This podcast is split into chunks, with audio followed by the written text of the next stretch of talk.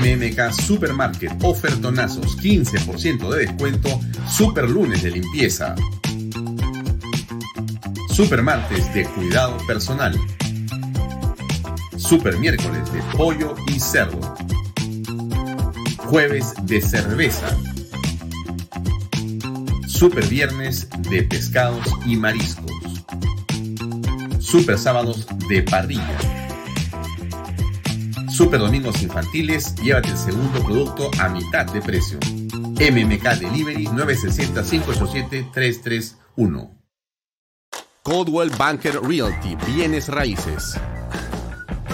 Coldwell Banker número uno hace 23 años en Estados Unidos. Vendemos tu casa hasta por 20% más que el promedio. Número uno en Florida con más de 12 billones en ventas. Número uno en Miami-Dade y Broward. Jimena Preye, 305-904-0631. Coldwell Banker Realty. PBM Plus, proteínas, vitaminas y minerales. Y ahora también con HMB. Calcio, complejo B, antioxidantes reforzados con hierro. Y también proteínas, vitaminas, minerales, fibra, no lactosa ni azúcar añadida. Visita pbmplus.pe y síguelos en Facebook como PBM Plus y en Instagram como arroba pbmplus. Delo.pe Somos especialistas en transporte de carga regular, transporte de concentrado de mineral. También transportamos material y residuos peligrosos. Y diseño y construcción. Ubícanos a través de nuestra web delo.pe. ¿Qué tal amigos? Muy buenas noches. Gracias por estar con nosotros. Mi nombre es Alfonso Valle Herrera. Como todos los días a las 7 en punto estamos aquí en Vaya Talks para conversar sobre la actualidad. Nos sigue por las redes sociales de Alfonso Valle Herrera, de canale.pe, de expreso.com, expreso.tv y los domingos nos sigue por PBO Radio, la radio con fe. Bien, hoy tenemos un excelente programa como todas las noches. Nos va a acompañar dos eh, opiniones importantes, dos opiniones de peso, dos personas que conocen perfectamente lo que pasa en el país y seguramente con eh, su versación nos van a permitir comprender un poco más qué está pasando. Vamos a conversar primero con Juan Carlos Sutor y después vamos a conversar con el doctor, abogado penalista Juan Carlos Caro Coria en torno a lo que está ocurriendo con Pedro Castillo y el caso de Petro Perú, que continúa en, digamos, eh, la portada de la información, por todo lo que vamos a ver a continuación. Antes de hablarles eh, justamente de esto, déjenme simplemente comentarles otro hecho importante. Hoy día Perú 21 tiene una carátula que es contundente y que vale la pena comentar un segundo. Mire usted, ¿qué dice Perú 21? Ahí lo están viendo ustedes en la pantalla. Solamente yo se lo voy a leer si es que no lo ven. Este es el borrador de lápiz y muestran la, la fotografía de una persona. La fiscalía allanó las casas de los hackers se contrató Perú Libre para eliminar los archivos de los dinámicos del centro. Como ustedes saben, la Fiscalía tiene la hipótesis que la campaña presidencial de Pedro Castillo y de Perú Libre fue financiada con dinero que había sido recaudado, levantado ilegalmente a través de una serie de funcionarios del gobierno regional de Junín, obedeciendo al señor Cerrón. Eso es, y ese grupo de gente se denominó los dinámicos del centro. Bueno, pues en la investigación desaparecieron muchos archivos, pero el hombre que se encargó de eso ha aparecido y, eh, bueno, eh, lo están, eh, digamos, conminando a que cuente qué fue lo que pasó. Perú Libre habría pagado, como ustedes ven en la información, 40 mil soles al hacker por borrar la información. Y justamente ayer se intervinieron 10 inmuebles en Junín y Lima vinculados a el brazo informático de esta red de crimen. Es muy importante entender esto porque lo que mal comienza mal acaba. Una campaña presidencial pagada de una manera como la que estamos descubriendo y que la prensa independiente está descubriendo es algo que reviste una enorme gravedad y una enorme preocupación. Lo dejo ahí para que tengamos presente que esa es una noticia realmente muy importante. Otra importante es la despedida de la señora Mirta Vázquez. Mirta Vázquez, bueno, en el Perú puede pasar cualquier cosa, ¿no? Pero yo creo que Mirta Vázquez tiene más o menos las horas contadas. Bueno, básicamente lo decimos siempre con el respeto que corresponde, pero con la firmeza que eh, también y con la franqueza que hablamos en este programa. Eh, creemos que ha sido de una incompetencia eh, muy singular. Creo que posiblemente va a pasar a la historia como uno de los, digamos, premieratos más nefastos en la historia del país. Nefastos para la economía, nefastos para la lucha contra la corrupción, nefastos para la minería, entre otras cosas más. Una premier absolutamente fuera de lugar, sin personalidad y solamente desde nuestro punto de vista abocada a los temas de su interés, que son los que hemos visto en los que ha metido, digamos, la mano y ha causado estropicio y medio. Bueno, ¿qué fue lo que dijo? Entre otras cosas, quizá lo más importante que dijo hoy es que prácticamente está esperando que le digan hasta la vista baby. Escuchemos, por favor siempre hay evaluaciones, seguramente por fin de año habrá evaluaciones, entonces no se descarta eh, si hay alguna decisión de cambio, pero por lo pronto nosotros venimos trabajando eh, todo el gabinete en su conjunto y hemos estado en nuestra eh, en una de las últimas sesiones del año haciendo balances y también mirando cuáles son los objetivos para el próximo año. Muchas gracias. Lo del secretario general, eh, yo entiendo que... Bueno, como usted entiende rápidamente, eso significa ya estoy con mis maletas listas para salir. Y me imagino que debe ocurrir en las próximas horas. Ese gabinete está hace rato ya en artículo mortis. Políticamente hablando, no, no, da, no va ni para atrás ni para adelante. Así que vamos a ver qué cosa es lo que pasa, pero ya eh, la cara de Mirta Vázquez, la actitud que casi siempre ha sido la misma, pero bueno, ahora por lo menos lo dice, nos muestra claramente que ya esto ha terminado. ¿Qué vendrá? ¿Algo peor? Miren, creemos que sí también, porque Castillo eh, tiene una puntería impresionante. Eh, más o menos casi todo lo hace mal el presidente. ¿No? No, no veo todavía algo bueno que haya hecho hasta ahora casi todo lo hace mal o muy mal. Em, solamente les pongo otra vez el contexto del minuto de la entrada del reportaje Panorama para que se acuerden bien que ese es el tema.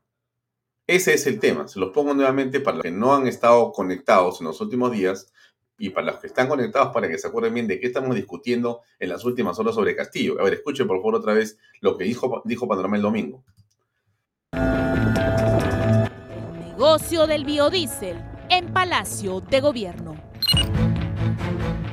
En un hecho insólito, inaudito, Pedro Castillo reunió a comprador y vendedor en una misma sala.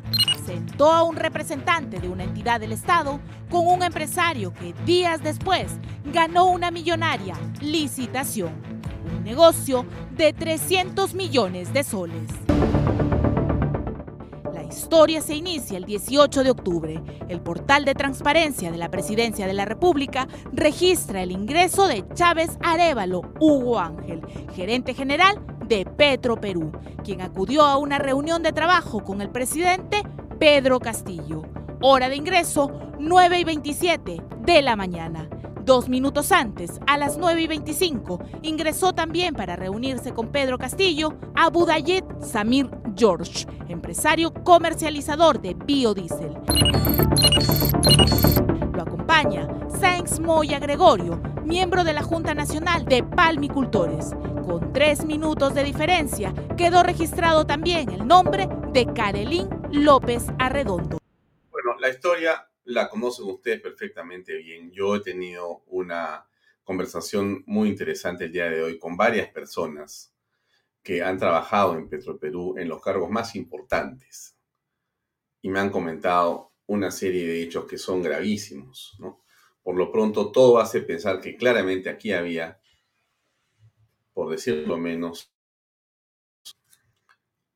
algo oscuro, ya que el gerente general despache o vaya a visitar al presidente de la República y no lo haga el presidente del director de Petroperú en todo caso, o el ministro del ramo en todo caso, es de lo más extraño. Más aún con un proveedor, más aún que todas esas personas estén vinculadas en la misma hora y lugar visitando al presidente de la República del Perú. Todo eso es, por decirlo menos, sospechosísimo. Si usted quiere ser pues sumamente, digamos, benevolente, ¿no es cierto? Y entonces termino ya con esta historia para conversar con Juan Carlos Sutor, eh, porque el tema termina siendo de lo más extraño cuando esa empresa gana una licitación, cuando se modifican las bases, cuando se sacan eh, concursantes, cuando queda solamente una persona eh, y eso y una sola empresa, y eso termina siendo algo bastante, bastante sospechoso. ¿Es un delito? No. Hasta ahora y hasta ahí no parece un delito pero evidentemente hay largo de conversar. Vamos a hablar ahora con eh, el doctor Carlos Caro Corias, un penalista importante. Va a conversar con nosotros, mejor dicho, conversó con nosotros hace un rato y hemos grabado la conversación que voy a ponerles a ustedes a continuación. Pero primero conversemos con Juan Carlos Sutro, que está con nosotros conectado. Quiero verlo por aquí, todavía no lo, no lo veo conectado, pero está muy cerca. Mientras Juan Carlos se conecta, déjenme decirles que hoy día habló eh, el fiscal que intervino, la fiscal que estuvo ahí, han vuelto hoy día, después de, digamos, los devaneos presidenciales de ayer, que sale de Palacio, que se va a la fiscalía, que recibe periodistas de una manera también insólita, porque, en fin, eso de los periodistas me ha parecido a mí, no voy a comentarlo, no voy a comentarlo. Coméntelo usted, yo no lo voy a comentar. Pero vamos a lo que sí debería comentar, que es la visita a la fiscalía, ¿no? Voy a la fiscalía para pedir que me cambien al fiscal que ha estado investigando. Eso no existe. Lo vamos a conversar también con Carlos eh, eh, Caro a, continuación. Pero hoy día han vuelto a ir los fiscales. Han vuelto a ir los fiscales. Pero esto parece una, telenovela. Déjeme, déjeme ponerle la telenovela del día de hoy. Pues este es el capítulo de hoy de esta telenovela que realmente parece no tener nunca acabar, pero déjeme ponérselo para que usted escuche lo que, dije, lo, que, lo que dijo hoy el fiscal que estuvo hoy en Palacio. Mire usted para que se dé cuenta quién miente o quién no miente, ¿ah? porque también vamos a ver eso con Carlos Caro, pero escuche usted lo que dijo hoy día saliendo de la oficina de la Presidencia de la República. Vamos a escuchar a ver. Ahí está, déjeme ponerle play acá y escuche usted.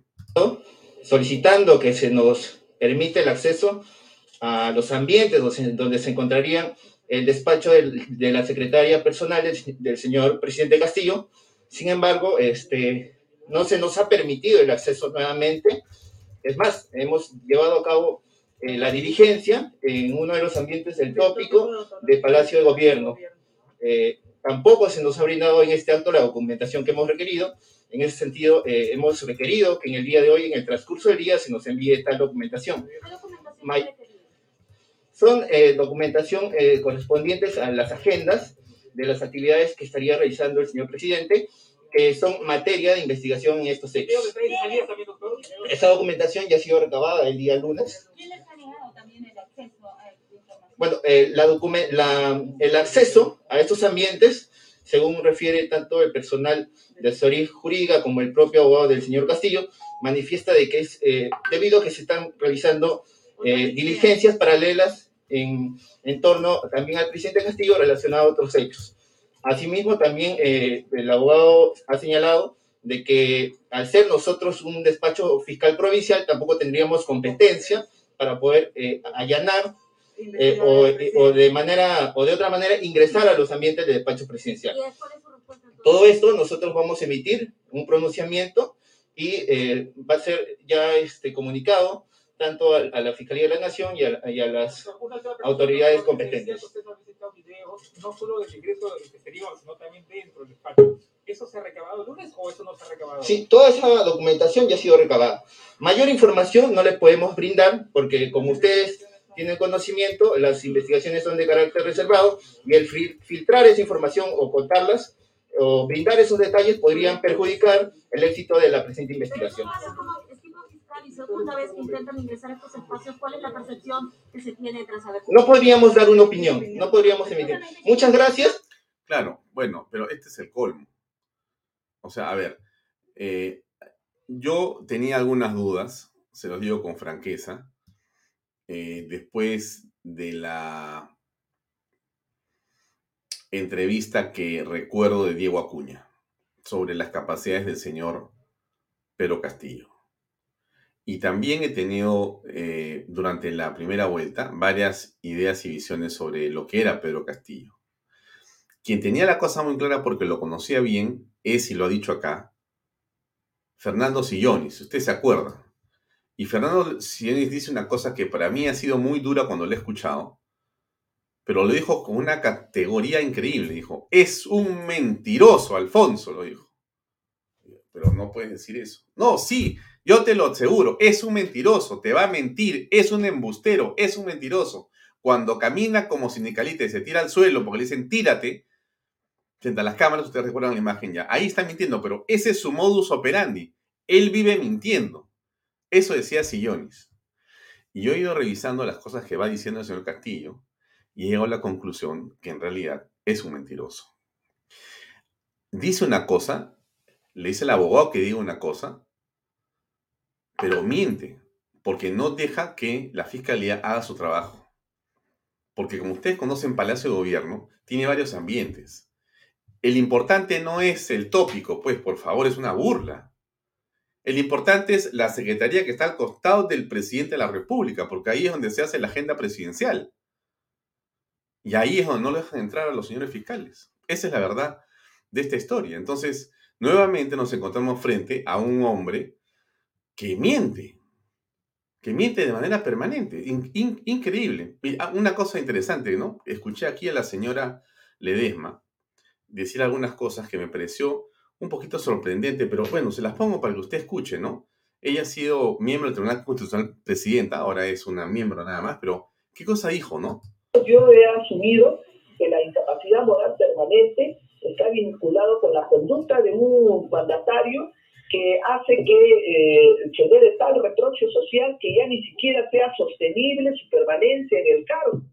Ah, escúchate otra vez, ¿ah? por si acá, ¿ya? Yo he asumido que la incapacidad moral permanente está vinculado con la conducta de un mandatario que hace que eh, se dé tal reproche social que ya ni siquiera sea sostenible su permanencia en el cargo. Claro, de eso estamos hablando. Ya está con nosotros eh, nuestro amigo Juan Carlos Sutor. Vamos a invitarlo a que esté aquí. Juan Carlos, ¿cómo estás? Hola Alfonso, ¿cómo estás? Buenas noches. Gracias por tu invitación y buenas noches a toda tu audiencia, menos a los troles. Muy bien, como siempre pones en los comentarios que escribes diariamente. Muchas gracias por acompañarnos, Juan Carlos. Ha sido un gusto para nosotros que estés con nosotros hoy día. Se escucha bien y se ve perfecto. La primera pregunta, eh, tú eres un seguidor del programa, eres un empresario, un hombre vinculado al emprendimiento, a las cosas que hacemos todos los programas por trabajar y por hacer cosas. Eh, ¿Cómo aprecias el país eh, en estos 150 días de Pedro Castillo? A ver, estamos llegando casi a los cinco meses de Pedro Castillo metido en la casa, de, en, el Palacio de Gobierno, no podría decirle presidente, y la situación ya es insostenible para mí. Este, cada día, cada día estamos, estamos recibiendo alguna noticia escandalosa. Ayer fue, digamos, el domingo fue lo de Petroperú, el, el lunes fue el impedimento de la entrada del los fiscales a la Secretaría, a la Secretaría de la Presidencia. Este, hoy día sucedió lo mismo. Entonces, yo creo que no queda otra opción más que la vacancia y esto tiene que ser ya, ya. O sea, el Congreso tiene que ponerse los pantalones. ¿Tú crees que hay, digamos, espíritu para poder vacarlo? No. y Acción Popular no se puede hacer nada. Lamentablemente no, y, y, creo que esto, esto lo manejan pues desde la Comisión de Presupuesto del Congreso donde intercambian votos por proyectos para las regiones, ¿no? Pero yo creo que tenemos que vender una idea de que congresista que defienda a un delincuente es un delincuente. Y eso mm. tiene que calar en la gente. Ahora, la investigación en Panorama eh, lo que provoca es un asunto que es muy importante, ¿no? Se descubre el patrón presidencial, pero además, definitivamente, lo de, lo de Petro Perú es gravísimo. O sea, eh, el reportaje no muestra pruebas, pero muestra indicios gravísimos. Porque cuando han ido los fiscales. Sí, Juan Carlos, fíjate. Yo he hablado hoy día con dos personas que han estado en la parte más alta de Petroperú en los últimos meses, ¿ya? Y que ya no están ahí, por supuesto, porque los han sacado porque no son de lapicito, ¿no? Entonces, este, eh, me dice, este, hay un registro de visitas, cosa que han vulnerado o han tomado o han borrado o han desaparecido para que no salgan los nombres de las personas como eh, los lobistas o las lobistas. Y también han querido manipular el tema de las cámaras. Entonces existe aparentemente un deseo manifiesto de obstruir la justicia también ahí. No solamente en el caso del presidente, que no deja que pasen. Porque te dice, pasa, pero quédate en la cochera. Pero te he dejado pasar, ¿ah? estás en la cochera. Oye, hermano, tengo que conocer lo que está haciendo en tu computadora. No, no, no, no. Eso yo lo estoy ya entregando a la fiscal por otra razón. A ti no te voy a dar nada. Así es la cosa, así le han dicho. Como has escuchado, es increíble.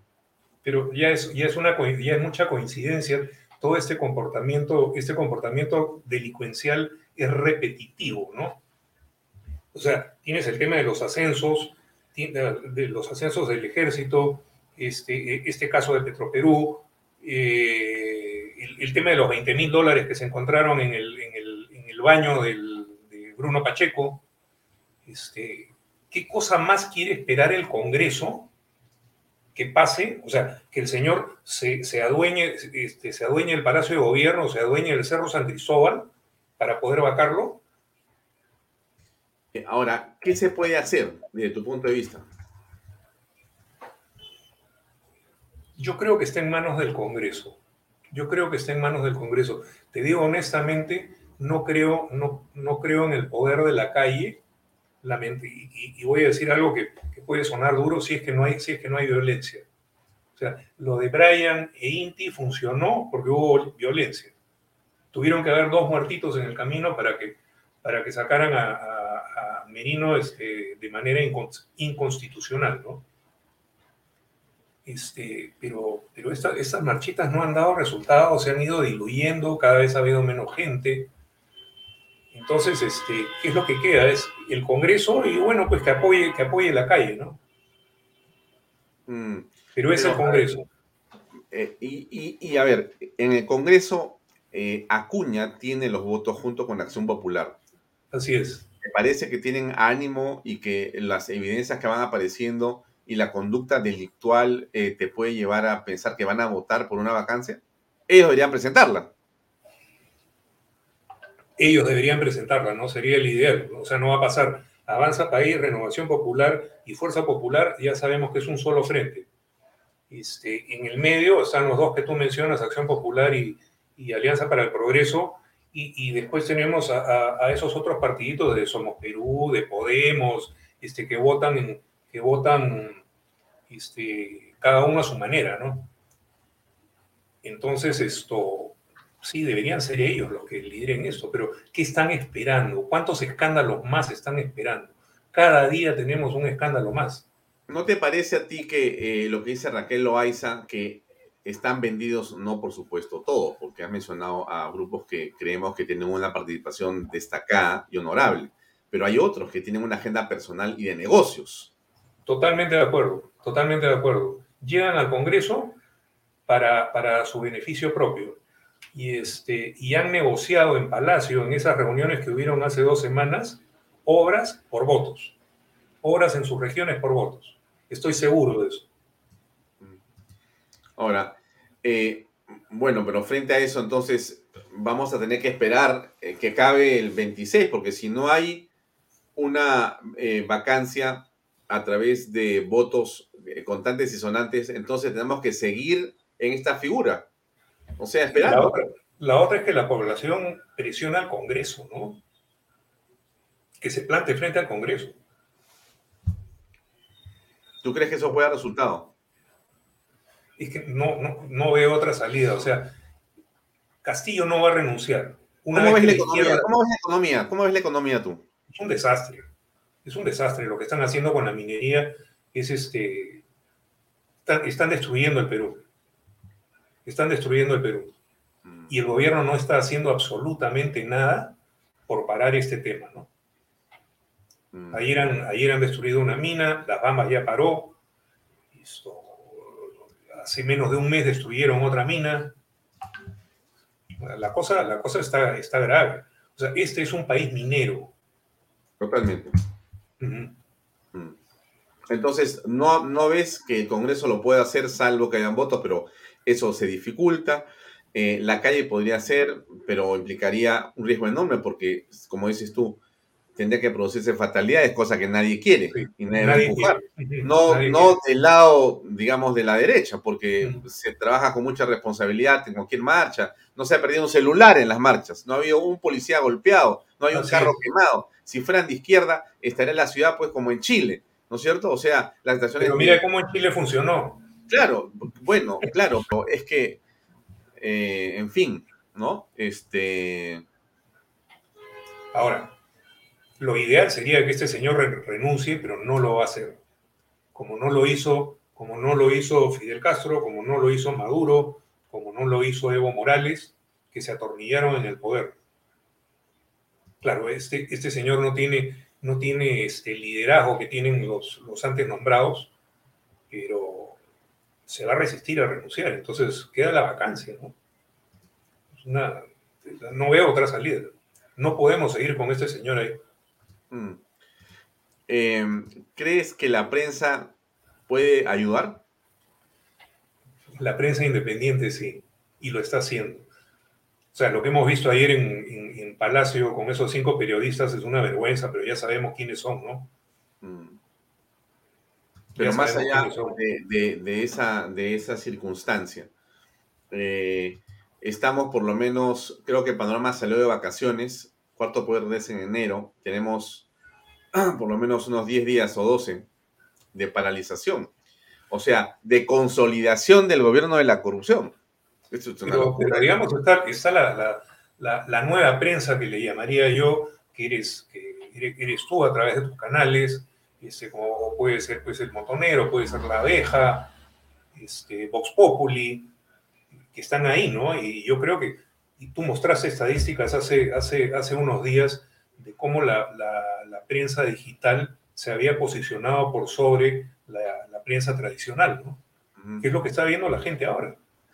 No, yo, o sea, las cifras son reales y la sensación y percepción que uno tiene es absolutamente cierta. Eh, este, nosotros, por lo menos en, Canal B, y tú, tú lo ves, nos sigues y te agradezco mucho por acompañarnos siempre en el programa, como a todas las personas que nos siguen que hay mucha gente muy que está permanentemente conectada a lo que hacemos, al canal B, no solamente al programa nuestro, que es importante, sino a lo que hacemos en Canal B. Hoy ya transmitimos la conferencia de prensa, por ejemplo, de la señora Mirta Vázquez y transmitimos muchas cosas en directo, apenas las vemos. Pero digo, yo veo que en general hay un creciente, eh, digamos, descontento de los medios que fueron importantes en un momento, que eran decisivos y que eran eh, de una alta credibilidad. Eso se ha perdido. Las radios tenían una gran credibilidad, habían canales de televisión donde había una gran credibilidad y todo eso se ha caído, se ha perdido. Claro, ahí tienes el caso de, RPP, por ejemplo, que se ha despintado totalmente. Y lo digo con pena porque el chino delgado es, es este, mi amigo, pero RPP o el chino delgado están enredados con unas donaciones de plata que hicieron este, en las, a Keiko Fujimori en algunas elecciones. O sea, están investigados. El diario El Comercio o el grupo del comercio depende absolutamente de la publicidad del, gobierno. Entonces, también está allanado a ello. ¿no? Mm. Mira, mira lo que era el comercio, no sé, pues hace dos años en cantidad de páginas y lo que es ahora. Mm. Eh, y, frente a esto que estamos eh, conversando, este, Juan Carlos, ¿cómo pinta el año que viene? Porque aun en el caso de que se vaque al presidente, que vacamos también a la señora Dina Boluarte, o sea, el Congreso también hace lo propio, o ya renuncia. Eh, asume, asumiría para convocar elecciones presidenciales solamente. Así es, yo creo que ese es el camino. Este, y vacar a, la señora Dina Boluarte creo que es más fácil que vacar a Pedro Castillo porque hay una serie de irregularidades en su inscripción este, o su permanencia en, en, RENIEC que podrían hacer más fácil eso. ¿no? Entonces, la señora Mari Carmen Alba asume la presidencia, no, no sé si por cuatro o seis meses y convoca elecciones, solamente presidenciales. Y eso es lo que tienen que tener mm. claro los congresistas que creen que, va, que, que, este, que van a perder su curul, ¿no? Y van a perder sus, sus, sus ingresos. Ya, pero frente a eso que tú señalas, eh, ¿qué candidatos habría? Ah, esa es la pregunta, del, la pregunta del millón. Yo creo que sí, sí este, pueden aparecer candidatos de consenso y tienen que ser de consenso. Este, hay que poner posiciones. El otro día lo escuchaba a Rafael López Aliaga en, en una reunión privada y, este, y él decía que estaba dispuesto a, a deponer posiciones en aras de una unidad. Pero por ahí veo, por ejemplo, al, general Roberto Chiabra, este, que creo, que creo que sí está aglutinando gente. Eh, voy a soltar otro nombre como el de Alfredo Ferrero, que lo entrevistaste el otro día, que también puede ser una opción. a molestar. Yo no quiero ser, me dice, yo no quiero ser, yo, pero eh, el, el, tema le digo a Alfredo, no es que quieras ser. El, tema es que tienes que ser. Te toca hay un, momento, hay un momento en la historia, eh, en la vida, en la que te llega la... No es la oportunidad, son las circunstancias. Así es. Las circunstancias eh, hacen la vida de los políticos. No es necesariamente ni la determinación y a veces ni siquiera la vocación. Entonces uno está sentado, preparado y nunca llega la oportunidad o de repente aparece y ya está. Y esta es una oportunidad para personas como él. Yo, yo creo en, en, en, Oscar Valdés, por ejemplo. Me parece. Oscar Valdés es una buena opción también. Estupenda. Y debería asumir un rol más decisivo. Y estoy seguro que con personas como ellos, y sumado a otras personas más que son de primer nivel, que están ahí, eh, estoy seguro que, que si los que han estado en primera línea deciden sentarse para que pase esa aparente segunda línea o gente que no está vinculada a últimos procesos, estoy seguro que la derecha puede tener una respuesta importante, positiva, que cambie el Perú, que nos regrese al trabajo, a la inversión y que nos disparemos. Yo estoy seguro que Perú puede ser un Singapur, un, Nueva Zelanda. Tenemos todas las condiciones para hacerlo y hacerlo mucho mejor. Acá hay todo, solamente falta que nos dejen trabajar. Qué cosa tan... Totalmente de acuerdo, totalmente de acuerdo. Perú merece estar en el primer mundo y tiene todo. Sí, absolutamente. Bueno, vamos a escuchar a nuestro invitado, eh, Carlos Caro, que ya está con nosotros. Yo lo entrevisté más temprano, así que vamos a, poner la entrevista.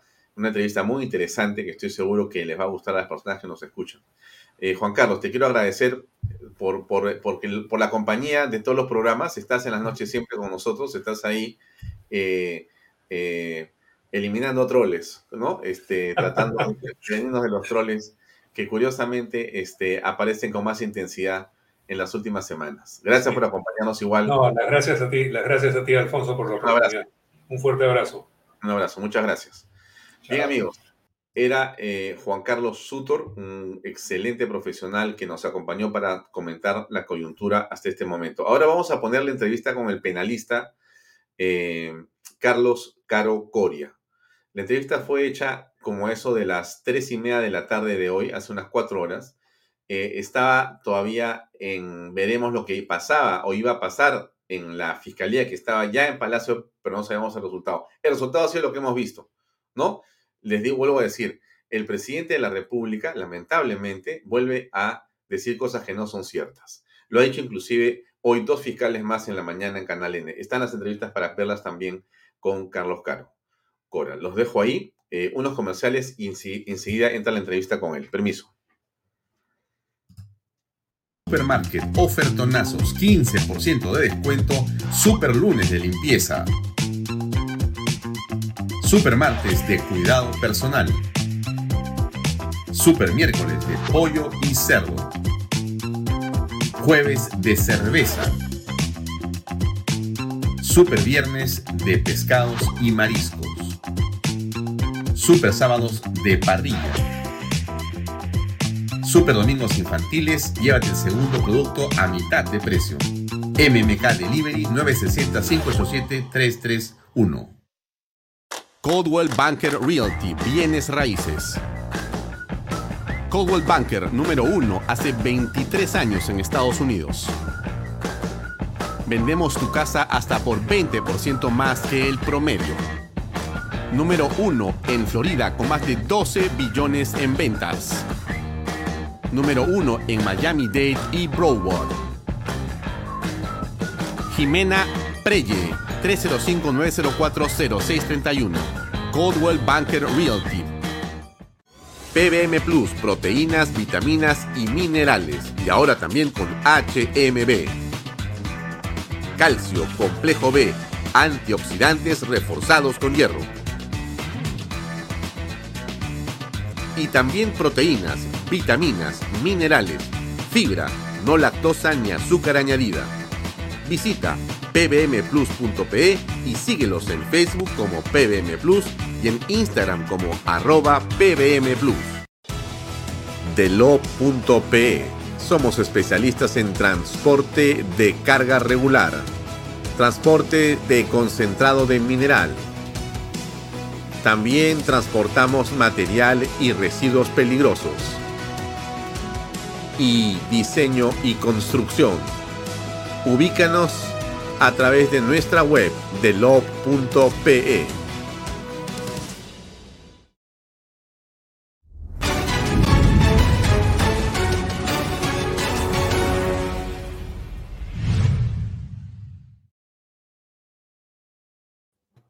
Carlos, gracias por estar con nosotros. Eh, el día de ayer, la Secretaría de Prensa de Palacio emite un comunicado en torno a las diligencias que llevó adelante la Fiscalía en el Palacio de Gobierno. Eh, solamente quiero referirme a ellas en un segundo, pero para poner la información y la que enojan los amigos, que es el documento que está ahí, es público. Leo una parte que es la que pretende fijar mi pregunta. En relación a la agencia fiscal eh, para su gobierno del 20 de diciembre, se informa lo siguiente. El presidente de la República, Pedro Castillo Terrones, tras cumplir una recargada agenda de trabajo, dispuso que se otorguen las facilidades correspondientes para que los fiscales cumplan su labor con total apertura. En ningún momento ha dado disposición alguna a efectos de que no se realicen diligencias en algunos ambientes de Palacio de Gobierno en el marco de respeto a las facultades de los órganos de administración de justicia y de la política de transparencia, el Ejecutivo reitera su total disposición para seguir colaborando con las indagaciones que realiza el Ministerio Público. Eso fue ayer, Carlos. Hoy día, en la mañana, en Canal N, eh, la em, fiscal Córdoba y el fiscal eh, Medina han dicho su palabra. También lo ha hecho el abogado del presidente. Yo quisiera escuchar unos segundos lo que han dicho todos y lo vamos poniendo para comentarlo porque en este momento es importante que alguien de tu experiencia, Carlos, nos puedas explicar en qué estamos en este momento, porque da la impresión de que no ha ocurrido nada, según el, abogado de Palacio. Pero escuchemos, por favor, qué dijo en las dos intervenciones la doctora eh, Nora, que voy a colocar eh, a continuación presidencial, ¿correcto?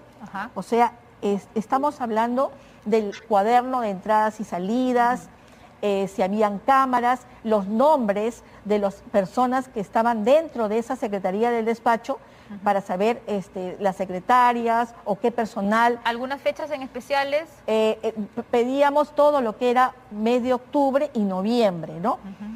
Eso era la pretensión que tuvimos. Pero ¿qué sucedió? Como todos han sido testigos, los fiscales llegaron al lugar, ¿no? Se les atendió después de 45 minutos e ingresaron solamente a lo que es la parte ya general. Eh, eh, y bueno, ahí eh, irrumpieron varias personas. Eso ya se lo va a poder comentar el, el fiscal que estuvo a cargo de esta diligencia, pero lo que quiero quedar claro y quiero señalar que eh, tengo entendido que el abogado del señor presidente de la República se apellida Pachas. Eduardo Pachas. Ya, él ha declarado que nos ha entregado todas las facilidades. Yo lo, yo lo que voy a decir es que eso no ha sido así. Tan es así que se emitió una acta en la cual firmó el secretario de la presidencia o el asesor de la presidencia, señor Salas, que decía textualmente, y eso no lo puede negar, ¿no? Que decía textualmente que por órdenes del presidente de la República, Castillo, no permitía el ingreso al despacho presidencial donde estaba la secretaría y donde había sido el lugar donde se habían reunido. O sea, ¿están mintiendo en Palacio de Gobierno? ¿Están mintiendo al señalar de que sí les han dado todas las facilidades? Están, están, están diciendo algo que no es cierto. Bien, ahora, ¿qué cosa dice Pachas? Y ahí viene eh, la reflexión, la interpretación de esta situación. A ver, escuchemos por favor. Es tomar declaración a todo el personal, que, dicho sea de paso también se la va a dar. Pero fue anticipado. sin embargo, ¿qué dice la ley? La ley señala cuando se le toma a una persona su declaración y si esta es militar o policía, tiene que dársela primero una citación a su superior jerárquico, luego este le notifica y le dan tres días para que presente a su abogado y declare. El presidente de la República está dando toda la facilidad y ha dado toda la información que se le ha pedido. Es completamente falso en el tema de eso que le han consignado porque no han dejado actuar a su abogado defensor. El, presidente se reunió con el señor Abudayet, por ejemplo, de la empresa que concesionó... Tampoco, eh, dejo constancia y le agradezco la pregunta que usted me hace. Cuando se ha hecho ese reportaje, al presidente jamás le han dado, según la ley de información, dar su derecho a réplica y poder dar una respuesta a lo que se iba a salir, a salir el domingo. Ahora bien, tanto el empresario que usted hace referencia, la señora Miran López y el señor gerente general eh, Hugo Chávez, ya habían mandado por notaría, en vía notarial, que jamás se habían reunido. Entonces, cuando sale este programa y luego lo allanan, nunca nos dieron nuestro derecho de la defensa y lo único que tuvimos es dar ahora toda la información. El presidente se reunió con una persona que tiene un contrato con el Estado, que quiere ser... Tampoco, nunca se reunió. No, le voy a explicar qué ha sucedido. Cuando uno va a Palacio, hay una agenda y te ponen. Y te hacen es quedar en una sala de espera. Eso no implica que el presidente te, te reciba. Lo que implica es que tú estás esperando una reunión. Y esa reunión en muchos casos no se realiza el presidente de la República ya va a dar su información en esa línea. Pero dejo en claro, y le agradezco la pregunta, el presidente jamás ha ordenado que se arregle una licitación, que se le favorezca y que al dos días o tres días gana la licitación. Eso también es falso. Las licitaciones por lo menos duran cinco a seis meses. Bien, ahora, para terminar la, la figura, Carlos, ¿qué cosa dijo el fiscal Medina, que es el hombre principal en esto? A ver, escuchemos. Ante todo, oh, buenas tardes. Muchas gracias por, eh, por, la entrevista. Yo sí voy a ser muy enfático, porque yo he estado en el lugar de los hechos, voy a ser muy, muy enfático, que a nosotros no nos han brindado las facilidades completas para realizar la diligencia ese día. Y claramente lo señalamos en el acta. No es mi versión, es lo que está consignado en el acta y está firmado y suscrito, está suscrito por el director general de asesoría jurídica de Palacio de Gobierno, el señor Salas Becerra.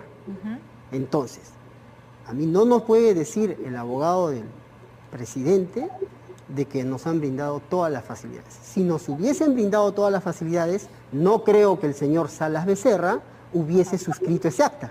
Exacto. el señor Salas Becerra, quien es el que nos atiende cuando hemos ingresado a Palacio, es el que se comunicaba con el secretario general de Palacio. Y el secretario general de Palacio nos dijo que iba a verificar si podíamos ingresar a la oficina de secretaría.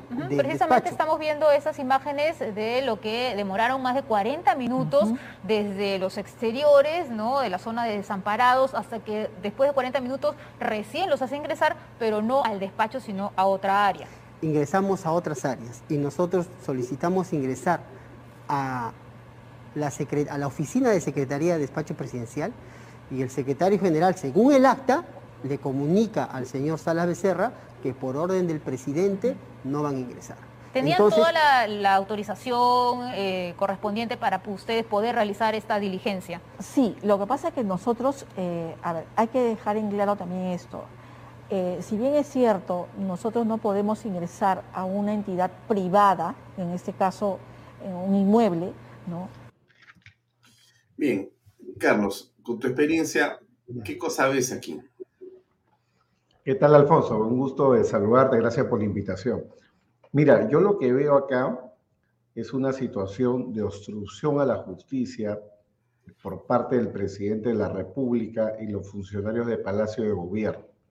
Por las razones siguientes. ¿no? Primero, el presidente de la República acá no es un investigado, él es un testigo. Si se convirtiera en investigado, eso tendría que ser por obra de una decisión de la fiscal de la Nación. La resolución que abre el caso claramente deriva esa decisión a la fiscal de la Nación el día lunes, y hasta el día de hoy no sabemos que la fiscal de la Nación haya, digamos, este, encontrado en el presidente indicios para imputarlo en este momento, con lo cual el presidente tiene la condición de testigo. El día lunes que se ha producido esta diligencia, el presidente no tenía ninguna potestad para alegar derechos de imputado porque no es un imputado, ni lunes, ni martes, ni lo que va el miércoles. Eso significa entonces que la diligencia fiscal, que está amparada en el artículo 224 del Código Procesal Penal, que establece una regulación para las llamadas diligencias de exhibición de documentos públicos o no privados, dice la ley, públicos. Eso significa que la Fiscalía puede acudir a Palacio, a cualquier dependencia pública, no a dependencias privadas, como ha dicho la fiscal, dependencias públicas y recabar información, porque estamos hablando de información pública, no estamos hablando de información privada no se ha establecido acá acceso a teléfonos celulares o correos electrónicos, estamos hablando de información pública. Entonces, eh, las autoridades tienen el deber de colaborar entregando esa información que, como repito, no le pertenece a ellos, sino pertenece a la entidad pública. Ahora, si el presidente de la República ordenó o no, ese es un desguisado que tendrá que definirse entre el presidente y el señor Sala Becerra, porque el acta de mención, que es el acta número 4, la firma efectivamente el señor Sala Becerra y dice, por orden del presidente, no se va a ingresar a la Secretaría de la Presidencia. Si el presidente dice que eso es mentira, no entendería yo por qué hasta el momento lo tiene todavía trabajando con él.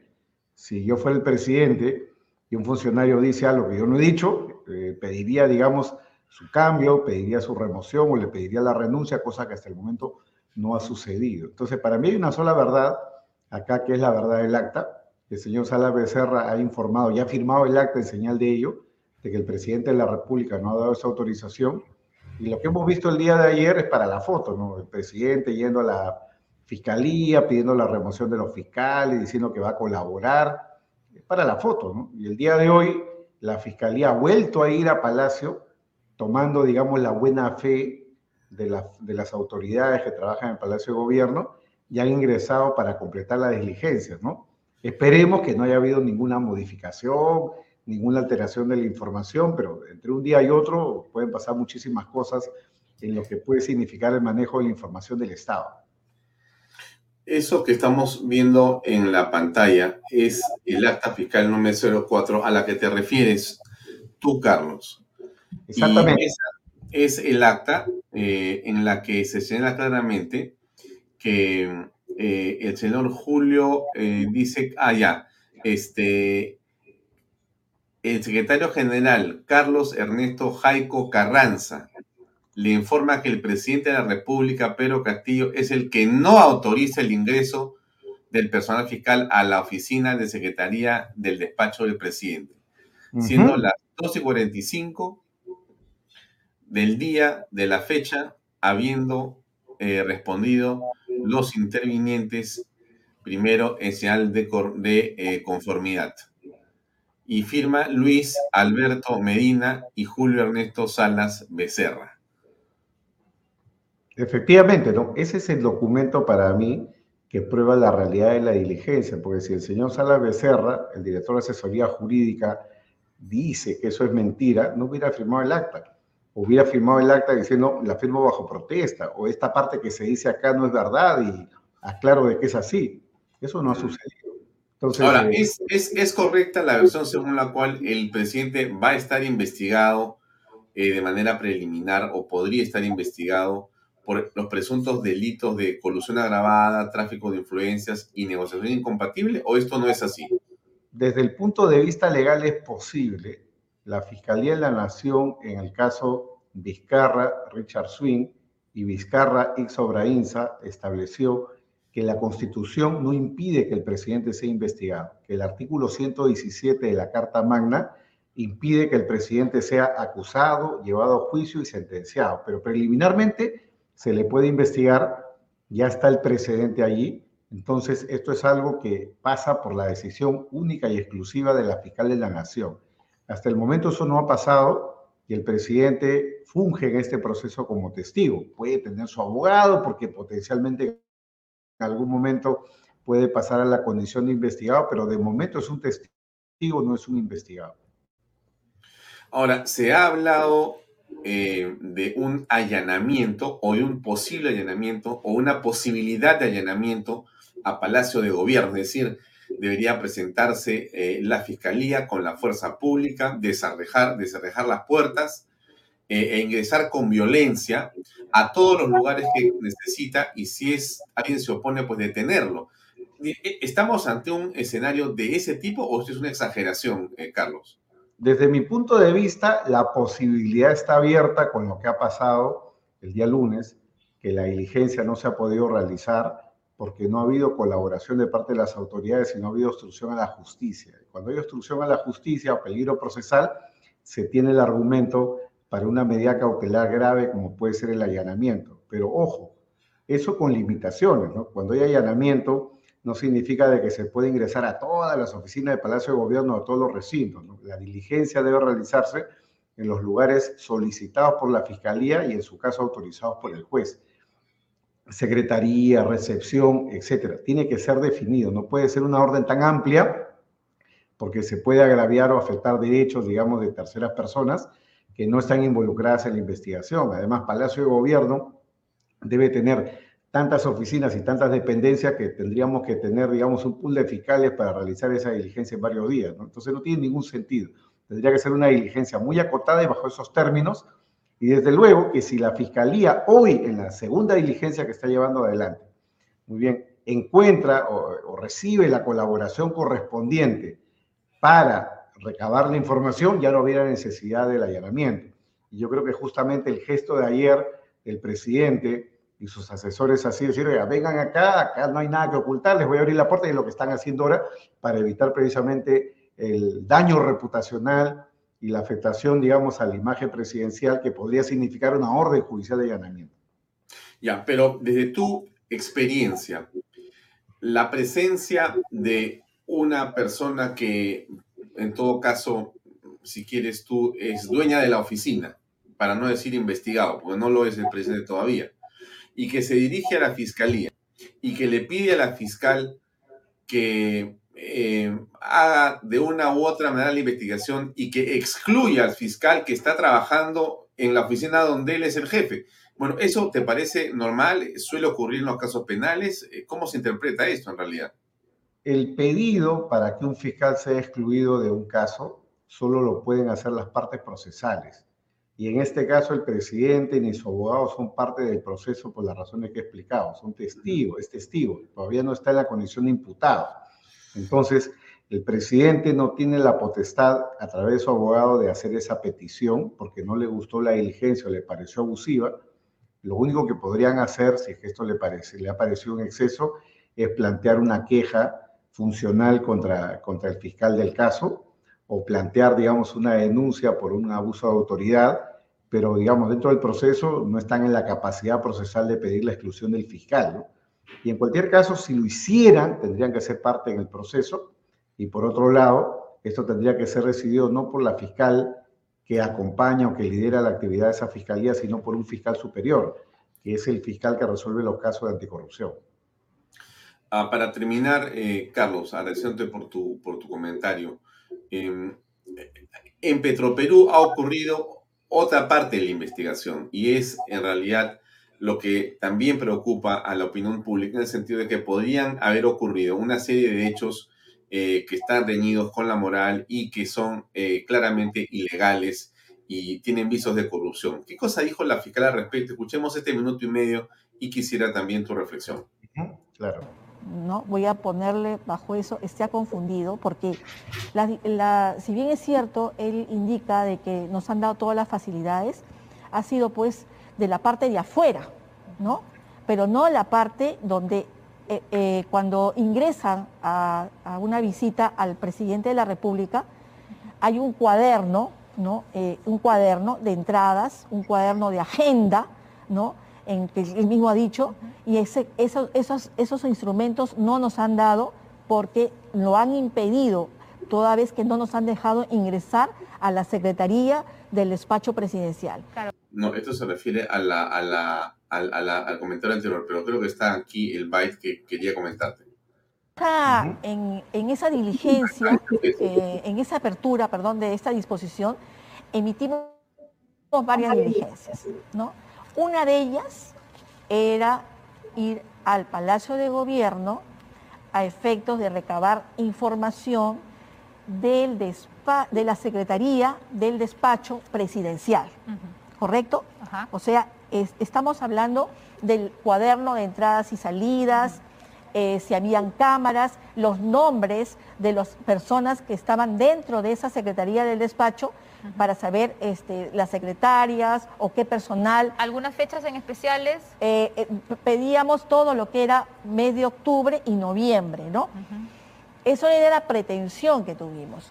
Pero ¿qué sucedió? Como todos han sido testigos, los fiscales llegaron al lugar, ¿no? Se les atendió después de 45 minutos e ingresaron solamente a lo que es la parte ya general. Eh, eh, y bueno, ahí eh, irrumpieron varias personas. Eso ya se lo va a poder comentar el, el fiscal que estuvo a cargo de esta diligencia, pero lo que quiero quedar claro En todo caso, en el caso de Petroperú, que es la pregunta, eh, aparentemente no existe un cuaderno de visitas o el mismo ha sido eh, sustraído o ha sido alterado o ha desaparecido. También en el caso de las imágenes hay un asunto preocupante, es decir, se están borrando huellas. Esto es obstrucción de la justicia. Esto ya tiene un viso de sospecha también. ¿Cuál es tu, tu experiencia en este caso, eh, Carlos? ¿Cómo verías esto? Sí, Alfonso, es absolutamente raro o extraño que no exista un registro de visita porque como todos sabemos, todas las instituciones públicas, y en este caso estamos hablando de una empresa del Estado, cuentan con un registro de ingreso de las personas, ¿no? Normalmente porque además las empresas de seguridad son empresas subcontratadas o tercerizadas, son proveedores del, en este caso la empresa del Estado, y los guardianes llevan un control estricto quién entra, quién sale. Y ahora, cuando uno tiene que reunirse además con alguien, va, presenta su documento y tiene que pedir, eh, eh, señalar con qué persona uno se va a reunir y te tiene que conducir hasta ese lugar. Es absolutamente extraño que esa información no exista. Si se comprueba que la información ha sido sustraída, adulterada o destruida, eso implicaría el delito de encubrimiento real, porque implicaría la desaparición de las pruebas correspondientes, pero eso es algo ya que tendrá que establecer la fiscalía en el marco de la investigación. Mm. Para terminar, este, Carlos, ¿cómo aprecias eh, el patrón de conducta que aparentemente se aprecia en la forma en que el presidente se relaciona con ciertos proveedores del Estado o con ciertas personas que están en intereses particulares, tanto en Palacio de Gobierno como fuera del Palacio de Gobierno? ¿Es una conducta que debe preocupar a los peruanos o en realidad es un excesivo celo de la prensa o, como dice el presidente, de quienes quieren desestabilizar al país? Desde mi punto de vista, estamos acá ante una situación en la que el presidente está rodeado de un entorno criminógeno. ¿no? Recordemos que desde los primeros nombramientos a nivel de ministerios, a nivel de altos puestos dentro del Poder Ejecutivo, estamos rodeados de personas que tienen antecedentes por delito de terrorismo, lavado de activos, corrupción, e incluso se ha descubierto de personas que han estado condenadas y tras descubrirse eso han tenido que renunciar. Entonces, este patrón de conducta es un patrón criminógeno que se da precisamente cuando a nivel del gobierno, las más altas esferas, no existen filtros de meritocracia y no existe, digamos, un sistema de elección, sino por amiguismo. Entonces, esto es algo que se va a seguir repitiendo a lo largo del tiempo y con más frecuencia en las siguientes semanas o meses, porque precisamente el gobierno no ha establecido filtros adecuados para poder contar con técnicos de calidad, que es el primer punto de partida, técnicos de calidad, ¿no? La parte ética es fundamental, pero esto es algo que se conoce siempre en el camino, más allá de lo que se pueda decir, pero lo primero es meritocracia, conocimiento, tecnicismo, que es algo que no se ha visto acá y más bien lo que ha habido es una pija de puestos y digamos, este ocupamiento, digamos, de posiciones de poder y manejo presupuestario que lamentablemente no otorgan ninguna garantía para que los recursos del Estado, las licitaciones públicas se gestionen con transparencia. Mm, ahora, en el caso de Petro Perú, eh, se gana una licitación, se modifican las bases, se sacan los extranjeros, queda solamente dos empresas, gana la que está, eh, digamos, en el medio de esta eh, ojo de la tormenta y que ha estado con el presidente, el principal directivo, unos días antes. ¿Hay una sospecha o es también un exceso de celo? Desde mi punto de vista, hay una sospecha razonable.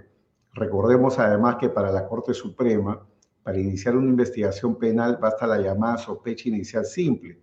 ¿Y qué más sospecha inicial simple que la existencia de una presunta reunión entre el presidente, el gerente de Petroperú, la señora Karelin, el gerente de la empresa ganadora días antes de que esto se produzca, que en el camino se abre una oferta para que la licitación involucre a empresas nacionales e internacionales. En el camino se eliminan las internacionales por el tema del COVID eliminando en consecuencia la competitividad. Y en últimas, las dos empresas que quedaban, que eran peruanas y que tenían capacidad de proveer este, estos bienes, eh, de las dos empresas solamente queda una porque cambian las bases a última hora, los sistemas, y solamente una de ellas pudo completar, digamos, este, la información que se tenía que presentar para la licitación. Es algo bastante sospechoso, va más allá para mí de una sospecha inicial simple y creo que la Fiscalía tiene acá un caso. Bien, la última.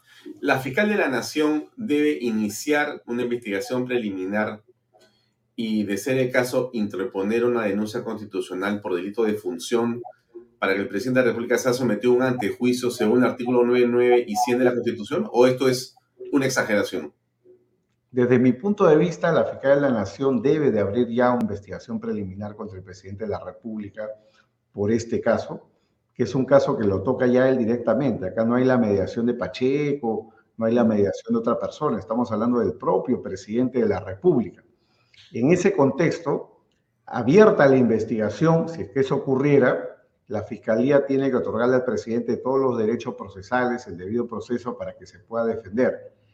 Si tras la preliminar, que puede durar en casos complejos ocho meses, la fiscal de la Nación cree que el presidente ha cometido un potencial delito, no puede seguir adelante sola, tiene que remitir el caso al Congreso para que el Congreso inste el llamado proceso de acusación constitucional.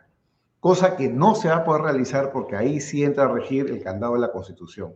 El artículo 117 dice que el presidente solamente puede ser acusado por causas muy específicas, ¿no? Cerrar el Congreso ilegalmente, eh, no convocar elecciones, o por ejemplo, por perturbar la acción de las, de las autoridades electorales o traición a la patria no existe el supuesto de delito de corrupción o crimen organizado. Ese es un vacío en la Constitución que desde mi punto de vista se tiene que llenar con una reforma de la Carta Magna. Mm, o sea, que quedaría el camino en todo caso de la vacancia por incapacidad moral. Exactamente, pero que es el otro extremo, ¿no? Por eso yo justo hace unos días en una publicación señalaba de que la Constitución solamente nos pone ante dos opciones extremas. La mera investigación preliminar, es decir, un tigre de papel no muerde, versus la vacancia, que es el botón rojo. No hay opciones intermedias. Si hubiera una opción intermedia que permite investigar y eventualmente acusar y sentenciar al presidente por corrupción, tendríamos seguramente una válvula de escape a todos estos problemas que tenemos acá, evitando el rum rum de la vacancia o la idea de que se hace poco con una investigación solo preliminar. Bien, bueno, Carlos, te agradezco mucho por tu tiempo. Eh, te he quitado unos minutos, pero gracias por acompañarnos en Vaya Talks. Hasta otra oportunidad. Muy amable de tu parte. Muchas gracias, Alfonso. Buenas noches. Buenas noches.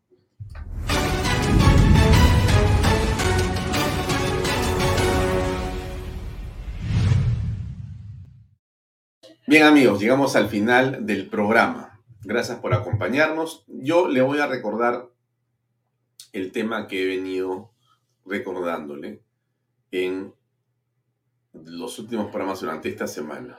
Ahí está mi diapositiva. No importa quién vota, sino quién cuenta los votos. Voy a insistir, quizá voy a ser un poco cargoso con el tema, pero insisto que el eh, sistema electoral peruano que usted conoce está formado por el Jurado Nacional de Elecciones, OMPE y RENIEC. RENIEC, como usted sabe, tiene en sus manos el padrón electoral. Elabora el padrón electoral, lo supervisa, lo, lo, registra. OMPE, como usted sabe, es la eh, organización que se encarga de organizar el proceso electoral. Es la instancia, digamos, operativa. Y también hay una capacitación importante que realiza. Y el Jurado de Elecciones tiene la función de inscribir candidaturas, dar credenciales, eh, ver que el proceso sea legal, administrar justicia en instancias, digamos, finales, ver el tema de los partidos políticos, candidaturas, personeros, etc. Y usted ha sido testigo de excepción porque usted ha estado en el centro del proceso electoral que hemos vivido todos los peruanos.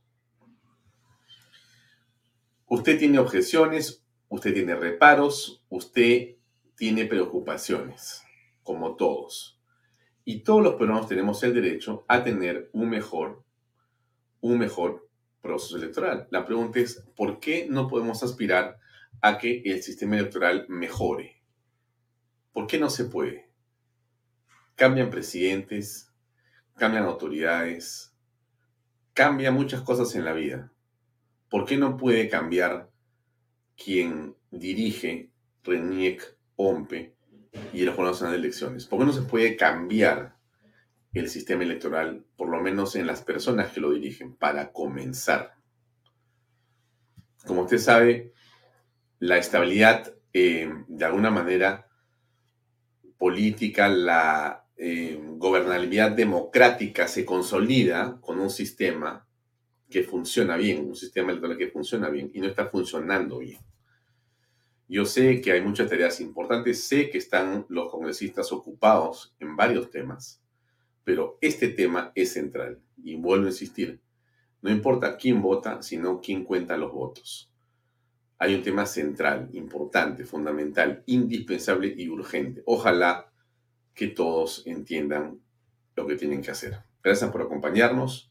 Mañana nos vemos como siempre a las 7 en punto en otra edición de Bahía Talks. Buenas noches. Permiso.